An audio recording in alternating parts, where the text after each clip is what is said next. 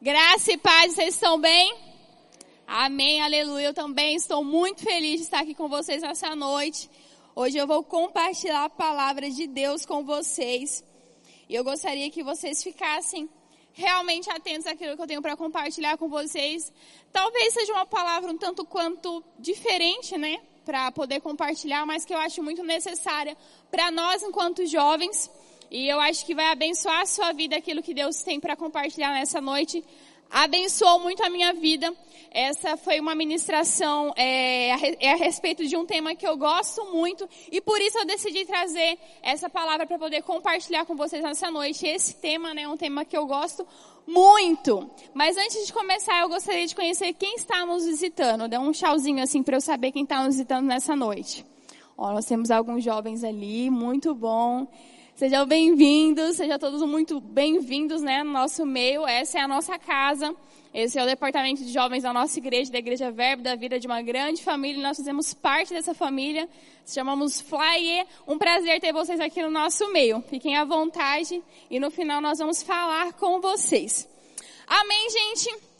Então, o que eu tenho para falar com vocês hoje é a respeito de prosperidade. Nós vamos falar um pouco sobre vida financeira. Eu esperava um pouquinho mais a sua animação com esse tema. É dinheiro. A gente vai falar essa noite sobre dinheiro, mas eu quero falar para você alguns princípios que são muito importantes para que eu e você entendamos quanto jovem, quanto esse assunto ele é importante. É, a gente fez uma escala sobre, é, sobre das, das pessoas que iriam ministrar no nosso culto. E eu achei interessante que o Mateus Rafael ele ministrou a respeito da gente refazer a nossa rota, entender aquilo que nós fomos chamados. E desde que eu sabia que eu ia pregar nesse dia hoje, eu fiquei pensando a respeito de temas que poderiam salvar nossas vidas enquanto jovens, né? Coisas que são importantes, relevantes para a gente falar. E aí o Guilherme veio na semana passada e também ministrou sobre a gente não ser um jovem comum. E existem algumas áreas muito específicas das nossas vidas que nós precisamos entender que nós também não podemos podemos ser comum. E ser bem-sucedidos financeiramente, ser próspero, também faz parte de a gente não ter uma vida comum quanto jovem. Amém? Jovem não é aquele que é quebrado, jovem não é aquele que não tem dinheiro, nós somos prósperos e fomos chamados para isso. E hoje eu quero falar com você sobre alguns caminhos que a palavra de Deus nos instrui a respeito de prosperidade. Amém? Eu quero falar com você primeiramente, um dos significados da palavra prosperidade bíblica, ela significa ter todas as necessidades supridas com toda suficiência para apoiar toda boa obra. Então, o que, que isso quer dizer? Eu tenho, mas eu também o tenho para dar. Eu não tenho só para mim. Então, ser próspero biblicamente significa eu ter, mas eu também ter para dar, para abençoar. Você está comigo? Então a vontade de Deus é que nós prosperemos e nós podemos prosperar à luz da palavra. Eu quero que você abra comigo lá em 3 João. A gente vai ler bastante a palavra de Deus nessa noite. Aleluia. Que onde essa ambulância estiver indo, possa haver também a mão do Senhor estendida sobre essas pessoas que vão receber socorro. Amém? Eu não gosto muito desse, de ouvir o som desse carro. Mas amém. Então, terceira João, deixa eu achar aqui, para eu não me perder. Terceira João, no verso primeiro.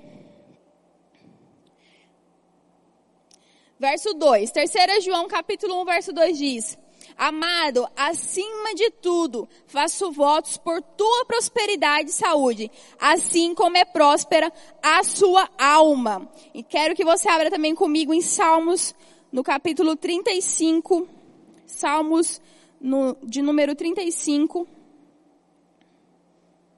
Número 35, verso 27. Nós vamos ler lá também.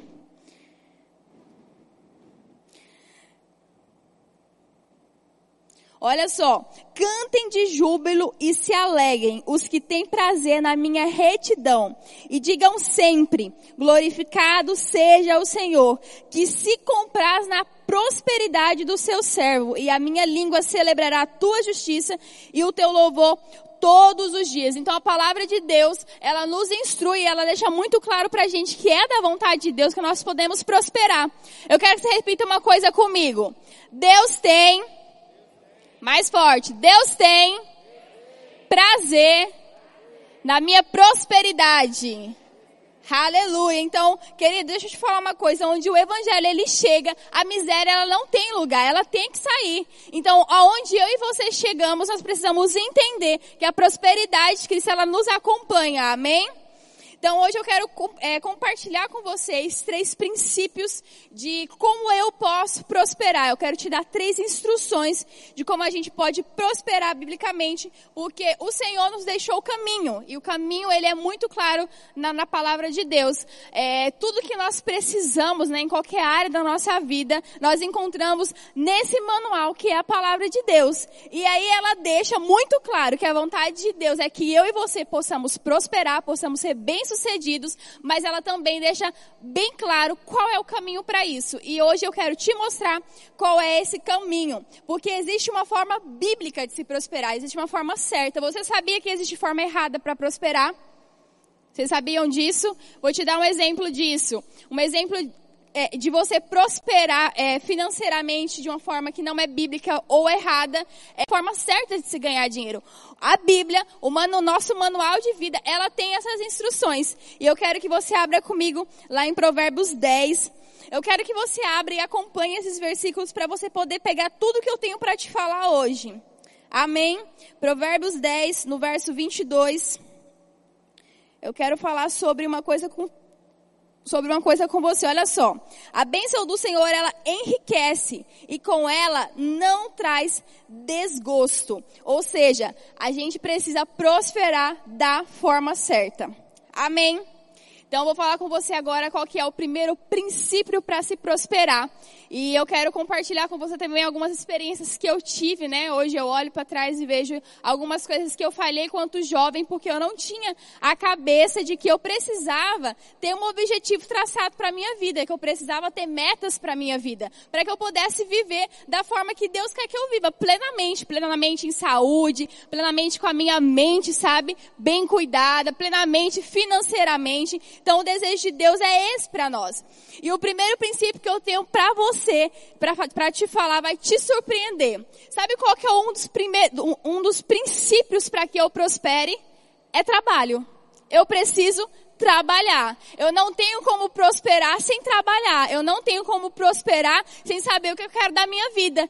E eu quero que você abra comigo a palavra lá em Gênesis, no capítulo 31, que eu vou ler uma história para você muito interessante de um cara que prosperou, porque ele trabalhou.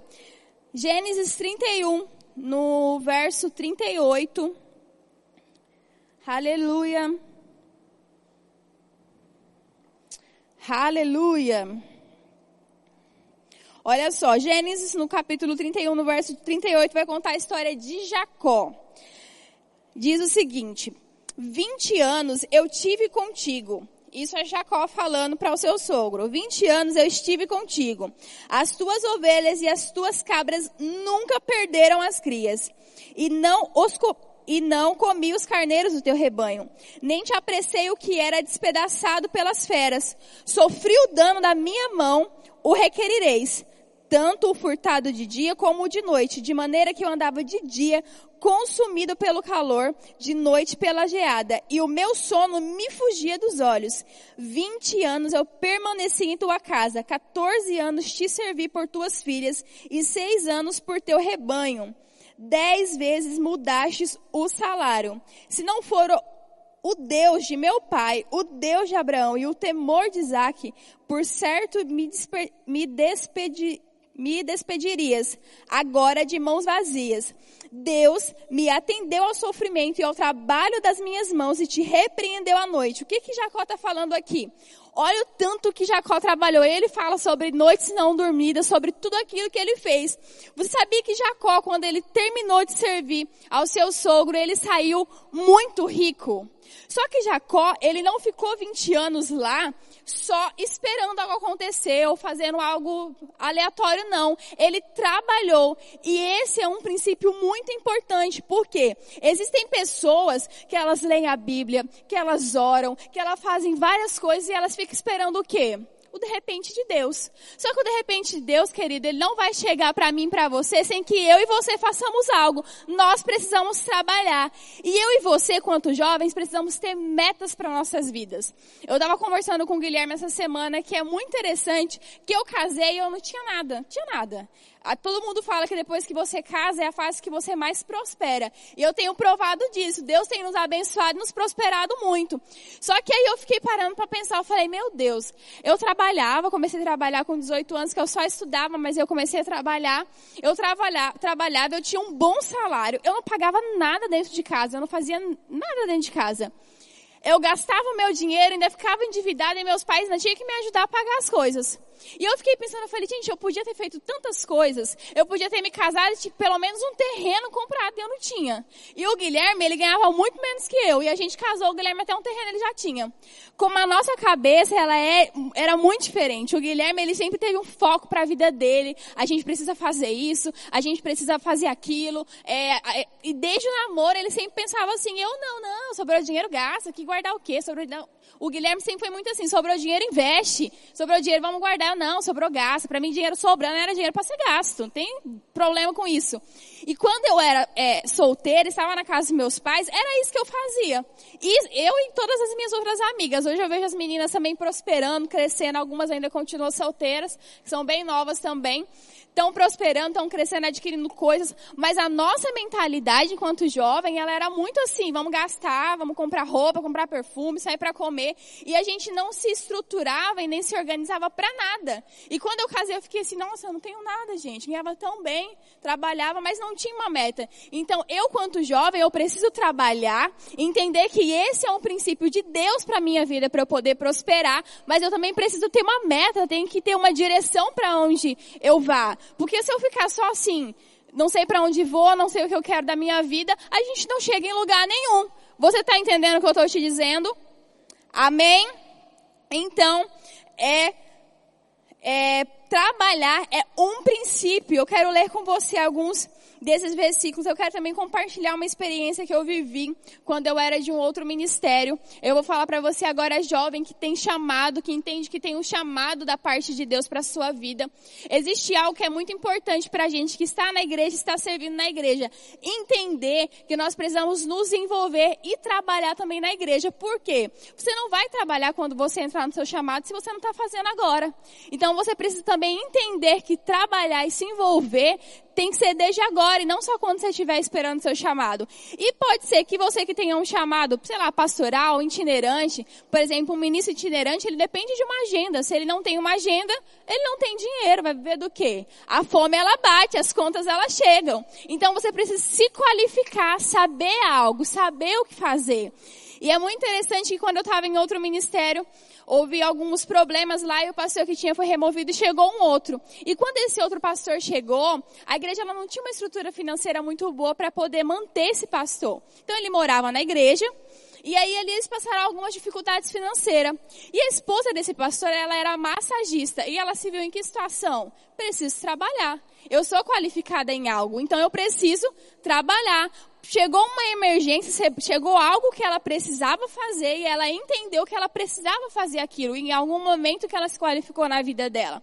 Então nós precisamos entender que como ministro, para quem tem um chamado, entrar num chamado não é só entrar e ficar esperando as coisas cair do céu não, de repente Deus cair do céu não. Eu preciso colocar minha mão na massa e fazer algo.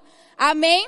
Abre a sua Bíblia aí comigo em Provérbios no capítulo 6 no verso 6, eu vou te mostrar aqui algumas coisas que a palavra de Deus diz a respeito de trabalho. Nós precisamos ser pessoas proativas. Olha o que, que diz aqui. Advertência contra a preguiça. Aleluia! Esse culto não vamos ser muitos aleluias e glória a Deus, mas você vai ser edificado por essa palavra. Amém? Amém, gente? Olha só o que, que diz Provérbios 6, no verso 6 vai ter com a formiga, ó preguiçoso. Considera os seus caminhos e ser sábio. Não tendo ela chefe, nem oficial, nem comandante. No estio, prepara o seu pão, na cega junto seu mantimento. Ó preguiçoso, até quando ficarás deitado? Quanto te levantarás do teu sono? Provérbios ainda, no verso, no capítulo 13, capítulo 13, no verso 4, Diz assim: Ó preguiçoso, deseja e nada tem, mas a alma dos diligentes se farta. Provérbios 10, no versículo 4 diz: O que trabalha com a mão remissa empobrece, mas a mão dos diligentes vem a enriquecer-se. Eu vou ler essa versão aqui na nova tradução de linguagem de hoje diz: o, preguiçoso fica pobre, mas quem se esforça no trabalho enriquece. A palavra de Deus diz que a mão do diligente o faz prosperar, e aquele que tem preguiça de trabalhar faz o quê?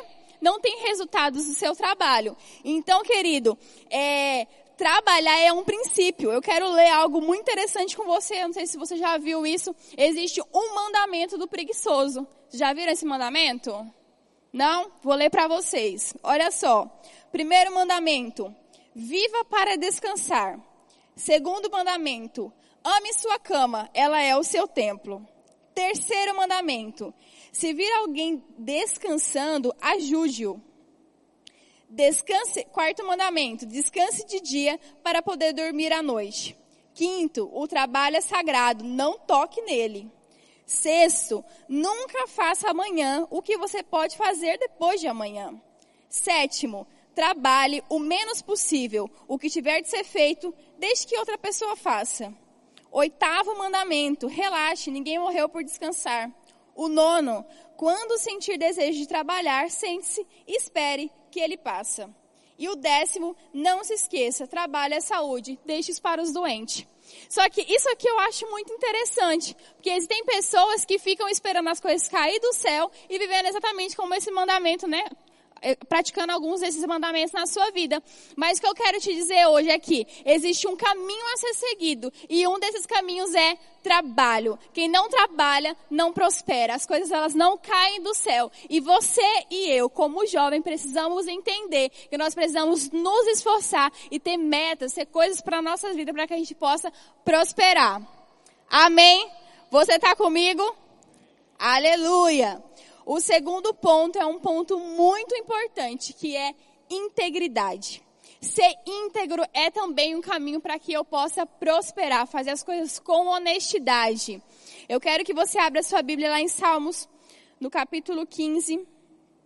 Salmos de número 15, desculpa. Salmos 15 diz: Ó Senhor Deus. Peraí, não é esse aqui não.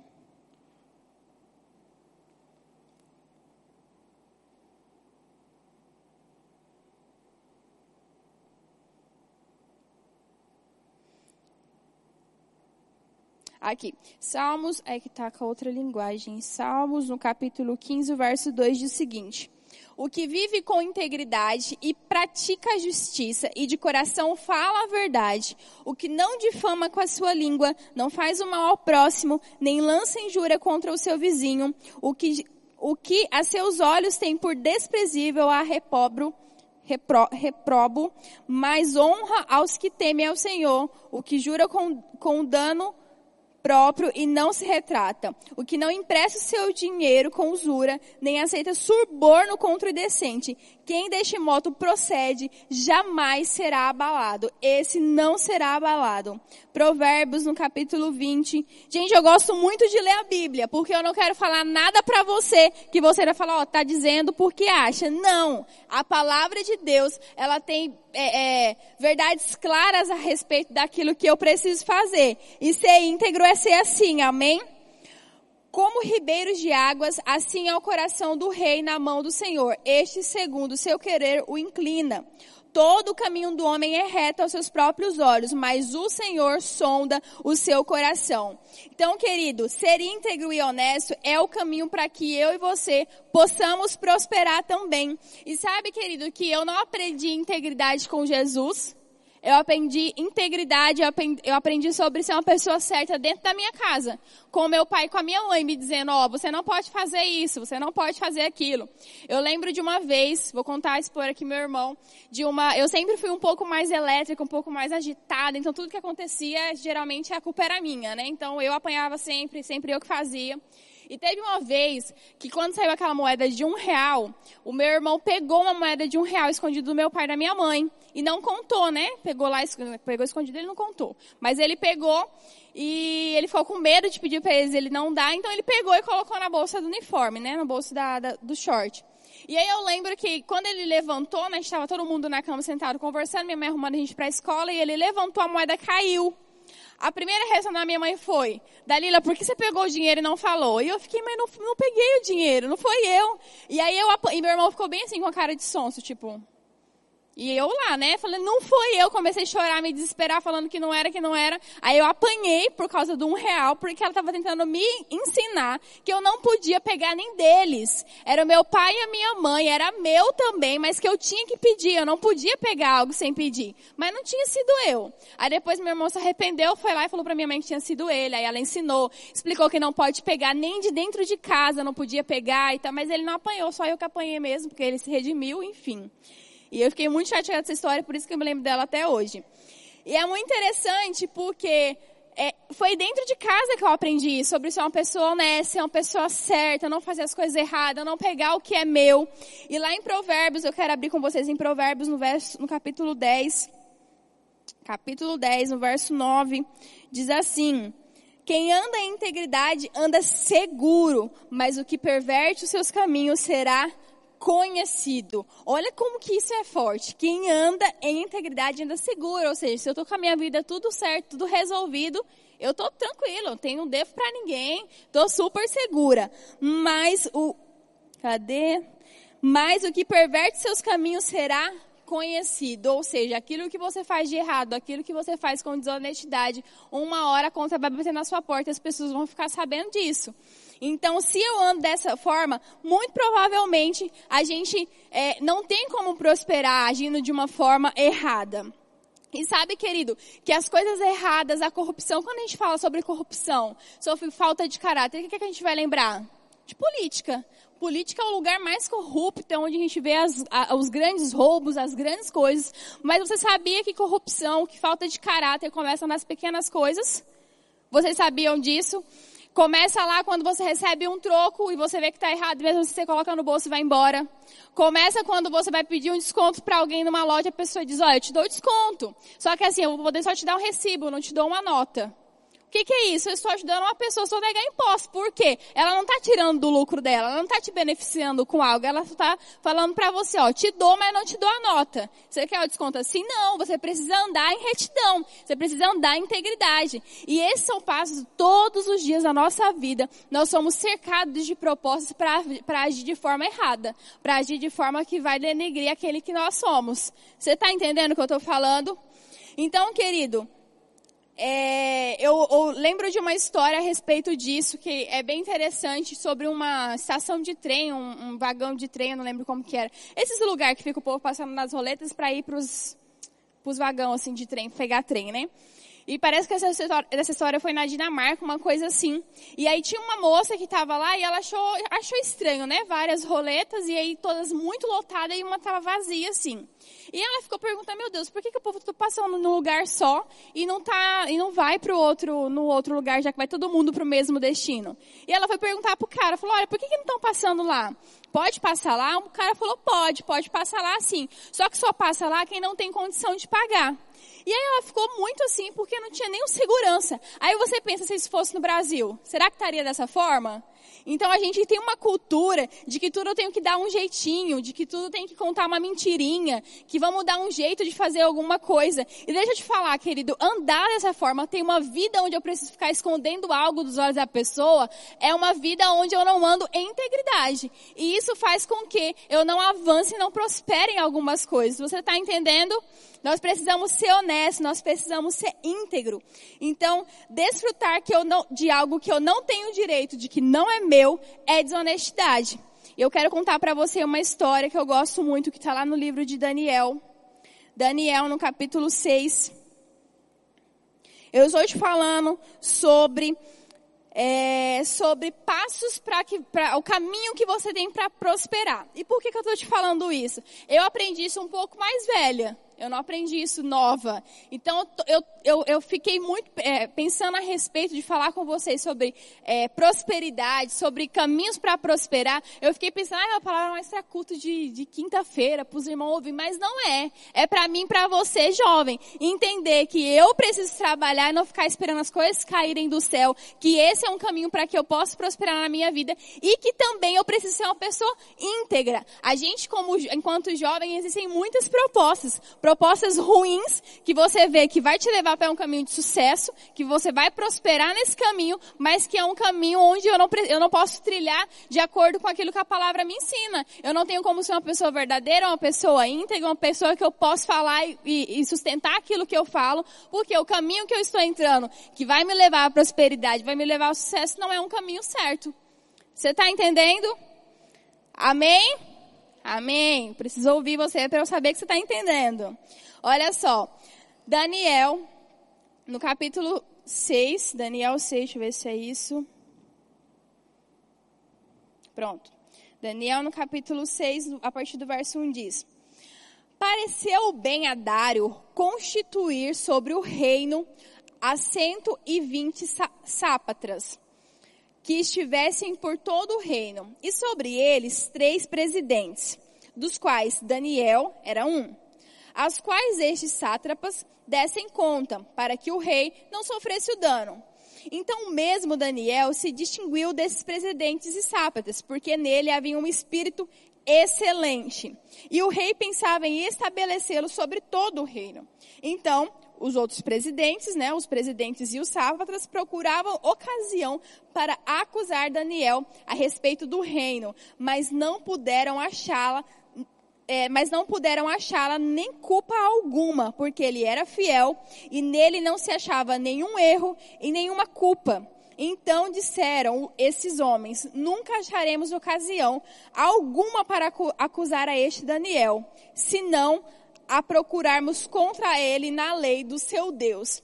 Quando eu, eu vi essa história pela primeira vez, eu fiquei, meu Deus, você tem noção do que é procurar algo na vida de alguém? Ele era um presidente, uma pessoa envolvida com o governo, uma pessoa pública. Você tem noção do que é procurar erro, algum deslize, algum dano na vida da pessoa? Você falou, olha, infelizmente a gente não vai conseguir levantar nada contra esse homem, porque ele é uma pessoa fiel, correta, sem dano algum. E deixa eu te falar uma coisa, querido. Eu e você precisamos ser desejados no lugar onde a gente está. Não deve ser aquele tipo de pessoa, ai meu Deus, é crente. O RH ficou sabendo que a crente não vou nem contratar. Porque é uma pessoa que não tem responsabilidade, uma pessoa que mente, uma pessoa que passa a perna na outra. Hoje as pessoas, quando ouvem falar assim, ah, é crente, hum, não, crente não. Ah, é crente, não, não vou alugar minha casa não, porque sai, leva vaso, leva lâmpada, arranca tudo, caça confusão. Não, querido, nós precisamos ser como Daniel, uma pessoa sem erro algum, uma pessoa que não tinha nenhum deslize. E aonde eu for, eu preciso ser desejada, falar, meu Deus, é crente, quero contratar. É uma pessoa responsável, uma pessoa leal, uma pessoa fiel. Quero alugar minha casa para essa pessoa, porque ela cuida bem da minha casa. É, não tem é, problema nenhum, não vou arrumar problema nenhum com essa pessoa. Os cheques não batem e volta. Você está entendendo o que eu estou falando? Então, para que eu e você sejamos sucedidos, tenhamos sucesso na nossa vida, nós precisamos entender que ser íntegro, desde as pequenas coisas, é muito importante para a nossa vida. Amém? Aleluia! Espero que você esteja entendendo o que eu estou te falando. Amém? Outro princípio, terceiro e último princípio é a respeito do dar. Eu gosto muito aquilo que a Bíblia nos ensina a respeito de ofertar na vida das pessoas, doar nosso tempo para as pessoas. A gente pensa em sobre, sobre dar, já pensa em dinheiro, mas você pode se doar para a pessoa de outra forma, ajudar, ouvindo, aconselhando. E o terceiro princípio, nesse sentido que nós vemos aqui, sobre prosperidade é dar, é sobre generosidade. E lá em 1 Reis, no capítulo 17, eu quero ler uma história com você. 1 Reis, no capítulo 17, e verso 7, conta a história de uma viúva Vou ler a partir do verso 7 que diz assim: Mas passado dias, a torrente secou, porque não chovia sobre a terra. Então lhe veio uma palavra do Senhor, dizendo: Dispõe-te e vai a Serepta, que pertence a Sidom, e demora-te ali, onde ordenei a mulher viúva que te dê comida. Então ele se levantou e se foi a Serepta, a Sarapta. Chegando à porta da cidade, estava ali uma mulher viúva apanhando lenha. Ele a chamou-lhe e disse: Traze-me, peço-te uma vasilha de água para eu beber. Indo ela buscar, ele a chamou e lhe disse: Traze-me também um bocado de pão na tua mão. Porém ela respondeu: Tão certo como vive o Senhor teu Deus, nada tenho cozido. Há somente um punhado de farinha numa panela e um pouco de azeite numa botiva, botija. E vê se aqui apanhei dois cavacos e vou preparar e esse resto de comida para mim e para meu filho. Como comeloemos e morremos. Elias lhe disse, não temas, vai e faz o que eu te pedi mas primeiro faze, fazer dele para mim um bolo pequeno e trazei-mo aqui para fora. Depois farás para ti e para teu filho, porque assim diz o Senhor, Deus de Israel, a farinha da tua panela não se acabará, e o azeite da tua botija não faltará, até o dia em que o Senhor fizer chover sobre a terra. E lá em Outra história, lá em João conta a história também da multiplicação dos pães e dos peixes. Jesus ele está com a multidão, ensinando a multidão. O pessoal está com fome. Os discípulos chegam e falam que não tem nada, só existe ali um menino com alguns pães e uns peixes. E Jesus pede para ele trazer esse pão e esse peixe. E aí houve a multiplicação. O que que, eu, o que que eu entendo dessas duas histórias? É que Deus, Ele não vai multiplicar o que eu tenho, Ele vai multiplicar o que eu dou. Então, da história da viúva de Serepta, ela, ela foi multiplicada daquilo que ela deu. Dos pães, a, a história da multiplicação dos pães e dos peixes conta que depois ainda sobrou é, 12 cestos daquilo que Jesus havia multiplicado, mas primeiro Ele recebeu algo. Ou seja, não é aquilo que eu tenho, é aquilo que eu dou que é multiplicado. Amém? Então, querido, eu tenho que te falar uma coisa. O dinheiro na minha mão, ele é só dinheiro. Mas quando eu dou, quando eu entrego ele, ele se torna uma semente. Aquilo que eu dou, ele se torna uma semente que multiplica. Amém? Então nós precisamos entender que a Bíblia, ela, ela nos instrui esse princípio, que é o princípio do dar, que ele é muito importante. E a gente, enquanto jovem, acha que às vezes para poder dar alguma coisa, ofertar alguma coisa, ofertar na igreja, ofertar na vida de outras pessoas, precisa ser, meu Deus, estrondoso. Mas olha como a Bíblia é interessante. Ela conta que a palavra de Deus fala que Jesus um dia ele estava sentado a observar as pessoas ofertando. E aí chega uma, uma uh, os ricos estão a ofertar e aí chega uma viúva e ela oferta apenas uma moeda. E ele diz, olha, essa aqui foi a que mais ofertou, né? Por quê? Porque a, a, a oferta não está ligado ao cifrão, aquilo que eu dou, está ligado à intenção do meu coração. Então, quem é rico e dá muito, não quer dizer, pode ser uma oferta gigantesca, mas o que tá, o que está associado é a intenção do seu coração. Então, pode ser que o rico ele poderia dar muito mais, mas é diferente de uma pessoa que ganha um piso salarial e dá 500 reais. Você está entendendo o que eu estou falando? Então, aquilo que me custa, aquilo que está o meu coração envolvido, que tem, é, é, é, pra, é que é é, é aquilo que para o Senhor importa. E eu preciso entender isso. Que dá, é, não precisa ser um valor absurdo, gigantesco. Eu comecei com pequenas ofertas. Eu não podia dar ofertas muito grandes. Já dei 10 reais para a pessoa, já dei relógio para a pessoa, já dei quadro, já, deu, já dei coisas para pessoas que estavam, coisas que estavam no meu coração. E que o Senhor sinalizava e depois eu sabia que era é, a resposta de Deus. Eu vivi uma experiência muito interessante. Eu ganhei um quadro que eu queria muito, muito um quadro não, um espelho. Eu queria muito um espelho, aqueles espelho redondo que tava na moda, com um negocinho assim. Eu ganhei. E eu nunca usei esse espelho. Eu falei, meu Deus, queria muito esse espelho e tal. Eu ganhei com etiqueta, aquela coisa. E eu nunca usei esse espelho. Aí eu mudei de casa, falei, bom, agora eu vou colocar o espelho na minha parede, né? Vai ficar legal, vou arrumar e tal. E aí, terminei de, a gente terminou, conseguiu terminar de organizar a casa agora por esse dia. Eu falei, eu vou pôr o espelho. Aí eu fui no lugar, no lugar de uma amiga minha, e aí eu cheguei lá, ela estava reformando o espaço, tá muito lindo. Aí eu entrei, eu vi o banheiro, eu falei, nossa, o espelho ia ficar super legal aqui. Mas eu falei, não, eu não vou dar meu espelho, né? Porque eu ganhei meu espelho no passado, agora eu vou usar o meu espelho. Não vou dar meu espelho para a pessoa. Aí fiquei pensando, mas eu fiquei com aquilo, eu falei, meu Deus, o espelho vai combinar muito com o espaço dela. Aí eu fui falei assim, olha, você tem alguma decoração para pôr no banheiro, espelho, alguma coisa? Tem alguma coisa assim? Ah, não, vou ver e tal. Eu falei, então, porque eu tenho um espelho, eu acho que vai combinar muito aqui. Ele é novo, nunca usei. Ela falou, ai, não acredito. Eu vou te mostrar aqui o espelho que eu printei no Pinterest. Na hora que ela me mostrou o espelho, que espelho que era? O espelho, o bendito espelho que estava lá esperando ser dado para essa pessoa. Então, às vezes, até a sensibilidade que algumas coisas vai para abençoar a vida de outras pessoas, que é somente a resposta daquilo que ela está esperando. E ela podia comprar o espelho, mas ela entendeu que era Deus cuidando dela. E ela ficou super emocionada, começou a chorar. Mas eu sabia que ela podia comprar o espelho, um ainda, ainda maior que aquele. Mas para ela, foi algo que testificou no coração dela a respeito daquilo que Deus estava cuidando dela, em todo é, a reforma do espaço, toda aquela coisa. Ela sabia que Deus estava trabalhando em todos os detalhes. Então nós precisamos entender que o dar faz com que eu e você prosperemos. Amém? Querida, essa palavra que eu tenho para você aqui hoje é para você entender que Deus ele quer destravar algumas coisas na sua vida e que você precisa ter consciência e entender que alguns princípios eles são muito importantes para que a gente prospere. Então eu compartilhei com você hoje três princípios, três caminhos para que eu e você possamos prosperar. Você se lembra dele? Eu preciso trabalhar, eu preciso ser uma pessoa de integridade, eu preciso ser uma pessoa generosa, eu preciso ser uma pessoa doadora. Amém? Você está entendendo? Sabe, querido, que esses momentos que a gente tem de oferta no culto, a gente não pode levar como um momento de, ah, eu estou fazendo porque é de costume, eu estou fazendo só por fazer. Não. Tudo aquilo que a gente vai fazer precisa estar o nosso coração envolvido. Nós precisamos fazer com entrega. Então nós não, não podemos levar esses momentos como comuns. O Guilherme, ele colocou no coração dele, a gente tem uma mania de ficar com dinheiro só no digital, só no digital. E ele fez algo, ele propôs algo no coração dele, que ele pode levantar e ofertar lá atrás no cartão.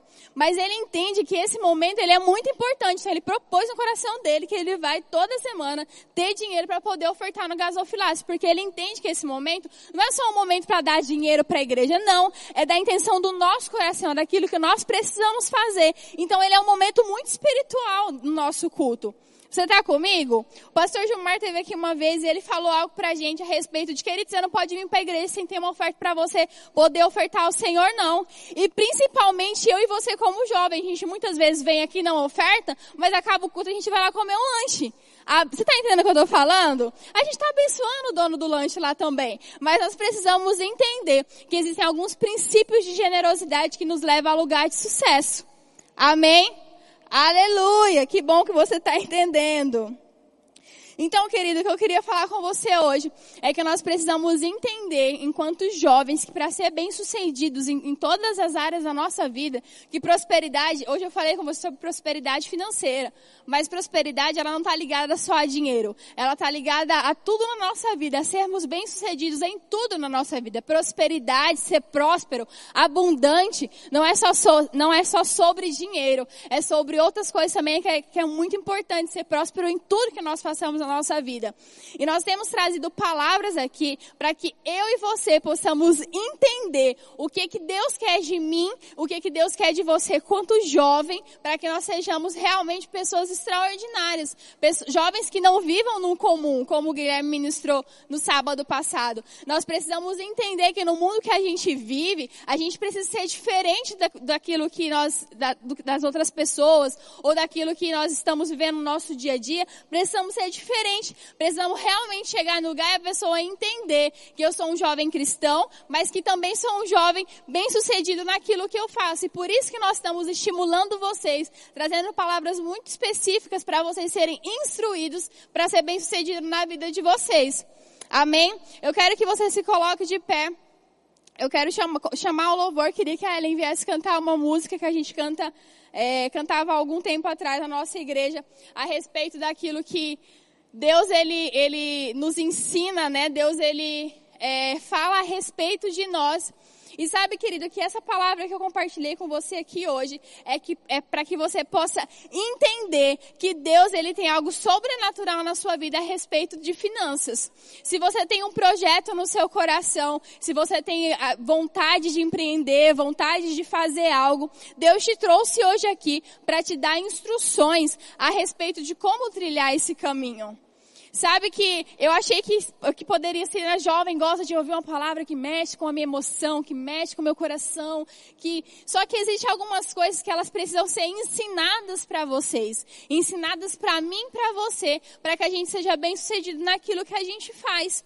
E o meu objetivo hoje é da mesma forma que o Senhor tratou comigo a respeito de prosperidade, a respeito de como trilhar nessa, nessa vida, eu queria também é, motivar e inspirar você. O Senhor, Ele colocou um projeto no meu coração a respeito de trabalho e muitas vezes eu me vi intimidada. Muitas vezes eu não tive, é, tinha medo mesmo de dar alguns passos, de tentar fazer algumas coisas, achando que eu não seria capaz ou que não daria certo. Ou muitas vezes me via com preguiça de ter que trabalhar, que foi exatamente sobre isso que o Senhor tratou comigo. Às vezes eu pensava que era porque não, eu não vou conseguir, não vai dar certo, eu não sou boa nisso, mas na verdade eu só estava procrastinando aquilo que eu estava com realmente, tipo assim, ai, mais uma coisa para fazer. Ai, meu Deus, mais isso para fazer. Só que se eu não me disponho a correr atrás daquilo que eu quero, a trabalhar por aquilo que eu quero, como é que Deus ia fazer com que aquilo que eu tenho no meu coração de empreender dê certo e seja um sucesso? Não tem como. Então, é, essa palavra hoje é realmente para você entender quem você é em Deus, o que você pode em Deus e que você sim, como jovem, pode ser uma pessoa muito bem sucedida financeiramente. Se você não tem um chamado em Deus, muitas vezes você vai ser aquela pessoa que vai financiar o reino. Eu conheço jovens aqui nessa igreja, adolescentes aqui nessa igreja, que a gente já sabe que a pessoa, ela tem é, um chamado específico para ser um investidor e que Deus vai prosperar ela financeiramente muito para que ela possa investir em chamados e em vida de pessoas. E sabe que muitas vezes talvez você pense, ah, eu não tenho chamado, eu acho que eu não fui chamada para algo específico, né, da parte de Deus mas você queima muito no seu coração a respeito de ser alguém de sucesso financeiramente e queima no seu coração também de investir na vida dessas pessoas. Foi essa definição sobre prosperidade que eu tenho. Eu não tenho só para mim, eu tenho também para dar, para abençoar. E sabe, querido, que essa palavra realmente é para estimular você a agarrar os sonhos que Deus te deu e para que eles possam se tornar realidade na sua vida. Eu lembrei agora de um livro que tem na livraria que fala transformando os sonhos que Deus me deu em realidade. E muitas vezes aquilo que o Senhor colocou no seu coração, dentro do seu coração, é, você pode pensar que é coisa da sua cabeça, mas muitas vezes é um sonho de Deus para que seja um sonho que você sonhe junto com Ele. E esse sonho ele se transforma em realidade quando você pega junto com o Senhor e entende como isso pode acontecer na sua vida. Amém? A gente não vai terminar o nosso culto hoje com uma música muito é, emotiva, não é emotiva, mas é uma música muito de adoração. Eu quero que você encerre esse culto hoje celebrando mesmo ao Senhor, agarrando aquilo que você ainda não pode ver. Se você tá, tá me vendo falar aqui, ó, Dalila, mas eu não estou nesse nível ainda, eu sou empregado, ou pode ser que você seja alguém empregado, seja bem sucedido na sua empresa e você ainda não tenha conseguido ver isso, ver que você pode ser promovido, assumir cargos de grande responsabilidade e automaticamente de um sucesso maior financeiro. Eu quero que você olhe para aquilo, feche seus olhos agora, querido, e comece a imaginar as coisas que você tem anseio e que você tem desejo de viver. Eu quero que você comece a, a feche seus olhos e materialize essas coisas. Pense na sua mente mesmo. Coisas que você tem sonhado em conquistar no Senhor. Porque Deus, Ele pode fazer isso. Deus, Ele pode é, superabundar na sua vida. Então feche seus olhos e comece a orar. Coloque é, diante do Senhor nesse momento sonhos e projetos que você tem. Se é de uma empresa, se é de um cargo dentro da empresa que você trabalha.